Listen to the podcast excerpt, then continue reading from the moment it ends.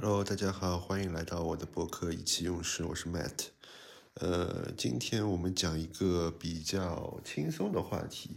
没有什么观点或者道理，我就是随便聊一聊赛车游戏陪伴我走过的一些岁月。因为最近 PS 平台上的 GT 赛车七也上了嘛，那我也入手了 PS 四版的 GT 赛车，因为没有 PS 五。这个游戏本身确实非常好玩，当然我们撇开这个联网的这个不稳定因素，就是它带给你的这个感受，可能不仅仅是一款赛车游戏，就你有时候会觉得像在浏览一个汽车博物馆，在里面的包括一些汽车文化的讲解啊，一些赛道的一些讲解，都是让你感觉到它的一个内容的丰富。那我自己本身想了一下，我最早玩的游戏。应该可以追溯到那时候玩红白机的时候，呃，我记得有一个 F 一的赛车游戏特别难玩，但是我玩的更多的是有一个叫游戏叫火箭车，就是你要操控着自己的这辆车，就不断的躲避路上的车，然后你的车这个速度会越来越快，就是那个游戏确实非常的紧张及刺激。我现在有时候如果听到了那个音乐，我心里都会有。有时候那么一紧啊，觉得就是好像很紧张的那种感觉。然后初中有了电脑以后，我记得那时候特别流行就是玩级杯模拟器。然后级杯模拟器上面有一个叫 GT 赛车的一个游戏，非常的好玩。就我不知道这个游戏跟现在这个 GT 赛车，就是索尼的这个游戏有没有什么关联性啊？但是呃，我记得那个游戏我们真的玩的非常久。就它也是要不同的赛道，你拿到金牌第一名这样子一个模式，然后基本上我们这个车在弯道都是通过漂移来进行过弯的。然后那时候级别模拟器其实还是可以联机的，所以我们经常在一台电脑上，然后用键盘的不同位置，然后大家一起飙车。然后除了这个游戏以外，还有一个就是那时候玩那个《极品飞车二》，我记得好像是，呃，那个我记得只有保时捷车吧，好像《极品飞车二》，然后它是上下屏去进行分屏的，所以我记得那时候我们就在同学家里面，然后一人操控一个半个屏幕，然后在那边飙车，但那个游戏好像玩的不是那么多啊。后来就是《极品飞车》这个系列，我记得在我们的初中跟高中时期，就基本上是唯一唯二的这个赛车游戏的一个代表了。那时候《极品飞车》也是年货游戏嘛，然后我们会在下课了以后，如果要出了这个游戏，去盗版盘，呃，老板那边，这个能说吗？应该可以说吧。然后我们就去买这个《极品飞车》的盘。我记得到了《极品飞车八》。还是七开始，基本上一张盘就装不下了，因为那时候那个那个容量很小嘛，应该是七百 MB 的一个 CD 那种容量，所以到八了以后，基本上要分两张点去装这个游戏。然后我们就一直担心这个之后这个电脑，因为我记得初中那个电脑，呃，其实配置并不是很高，就担心这个极品飞车出到后面我们会不会就是玩不了了。而确实是的，其实到八了以后，基本上就已经很难带动了，我记得。然后九跟十就真的是卡的不行，我所以，我后来九跟十在初中、高中基本上都是没有玩到的。然后里面玩的比较多的，其实应该是《极品飞车六》，我记得那个画面那时候应该也是热力追踪吧。呃，我觉得那个画面我其实到现在记忆还比较深刻，因为那时候有一辆莲花的绿色的车，我记得那个车的光影效果特别好。我甚至现在可能脑子里面美化了，觉得那个那个光影效果甚至有点媲美现在的一些游戏。不过我后来又重新下了一遍《极品飞车六》，发现以现在角度来看，那个画面确实已经不行了。就还有一个不提不得不提的一个游戏，就是现在如果你去街机房也能看到的这个《头文字 D》。然后那个真的是，就永远的心中的白月光，因为街机房那时候你这个花钱花的太快了，所以其实我们很少有机会能够去打这个头文字 D 游戏。基本上我感觉好像可能每年才有那么一两次机会去街机房吧，去玩这个头文字 D。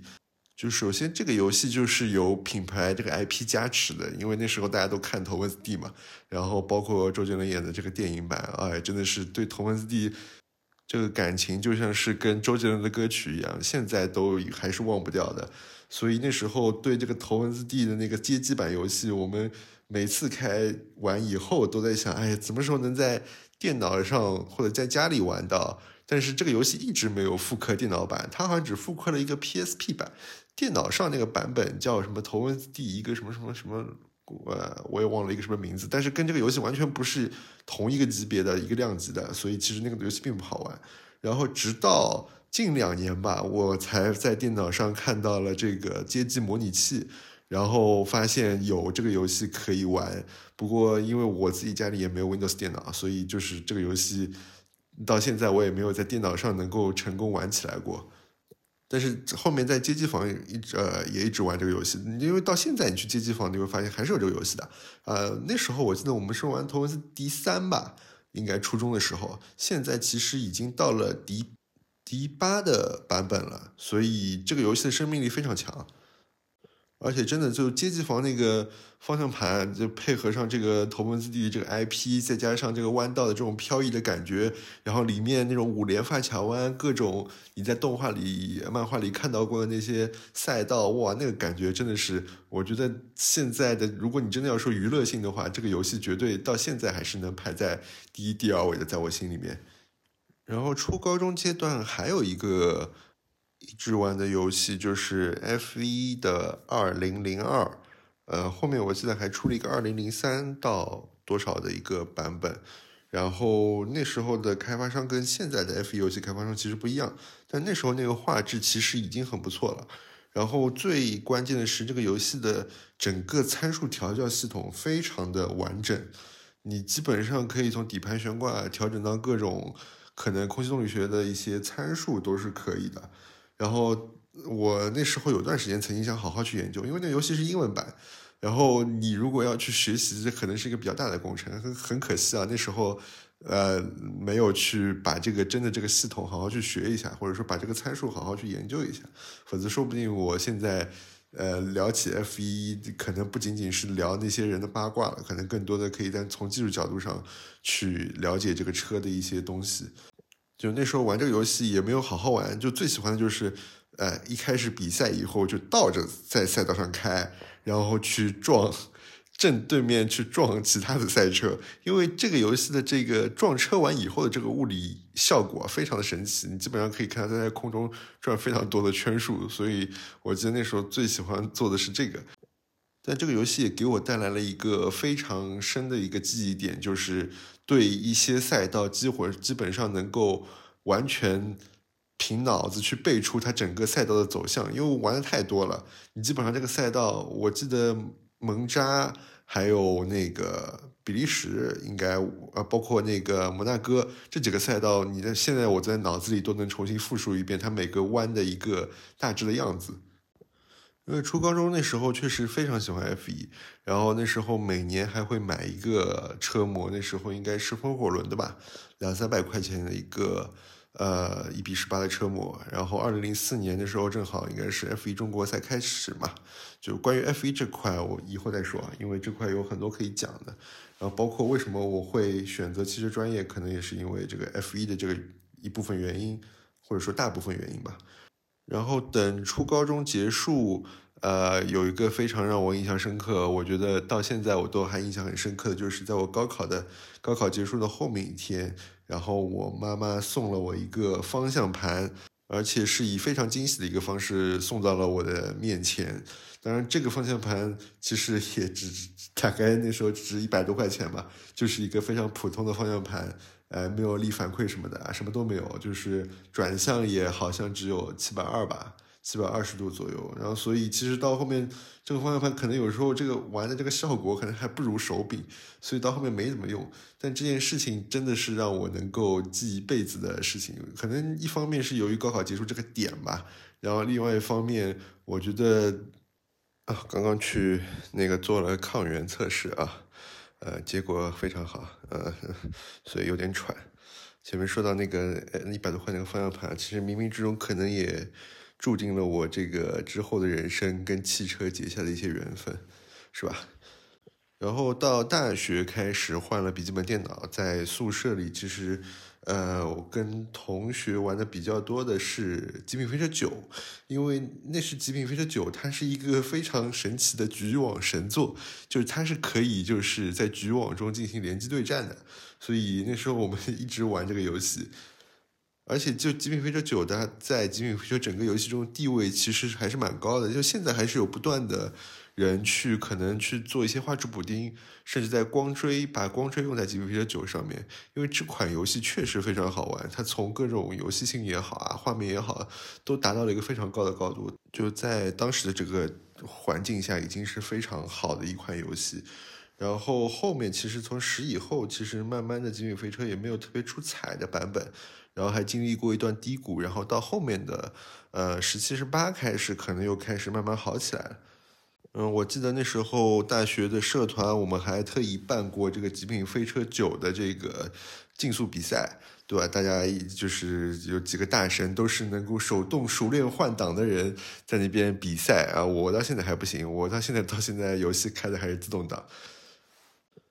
嗯，作为一个汽车专业的，其实是非常羞耻的一件事情。然后，呃，之后其实，在大五的时候。那时候做的一个毕设，其实是跟呃车辆道路的一些三 D 建模有关的，所以借着这个机会，其实那时候那个寒假的时候，我把极品飞车十六到十九这四代全部下了一遍，然后在一个寒假里面全部体验了一遍，美其名曰啊，就是感受一下这个这个这个三 D 的模型的这个。Feeling 是吧？然后包括这个道路啊，跟这个车的运动之间的一些关系，对吧？啊，这个是一个非常大的前期研究工作，对吧？啊，不过我没有把这部分写进我的报告里面。但确实啊，那个那时候玩这个游戏，你真的有一些灵感，你就知道这个道路跟车辆之间它的一个呃配合方式，对吧？包括它这个路面的情况，然后它是用什么去作为一个坐标轴去进行定位的。那这部分其实对我最后的毕业设计有蛮大的一些帮助。今天好像这个时间录的有点长了，不过我还没有讲完，那今天就加长一点吧。然后大学的时候其实也玩那个 F 一的游戏，因为那时候二零一零还是一一以后，我记得 F 一就呃换了一个开发商了，它就不是再是以原来那个开发商做的游戏了。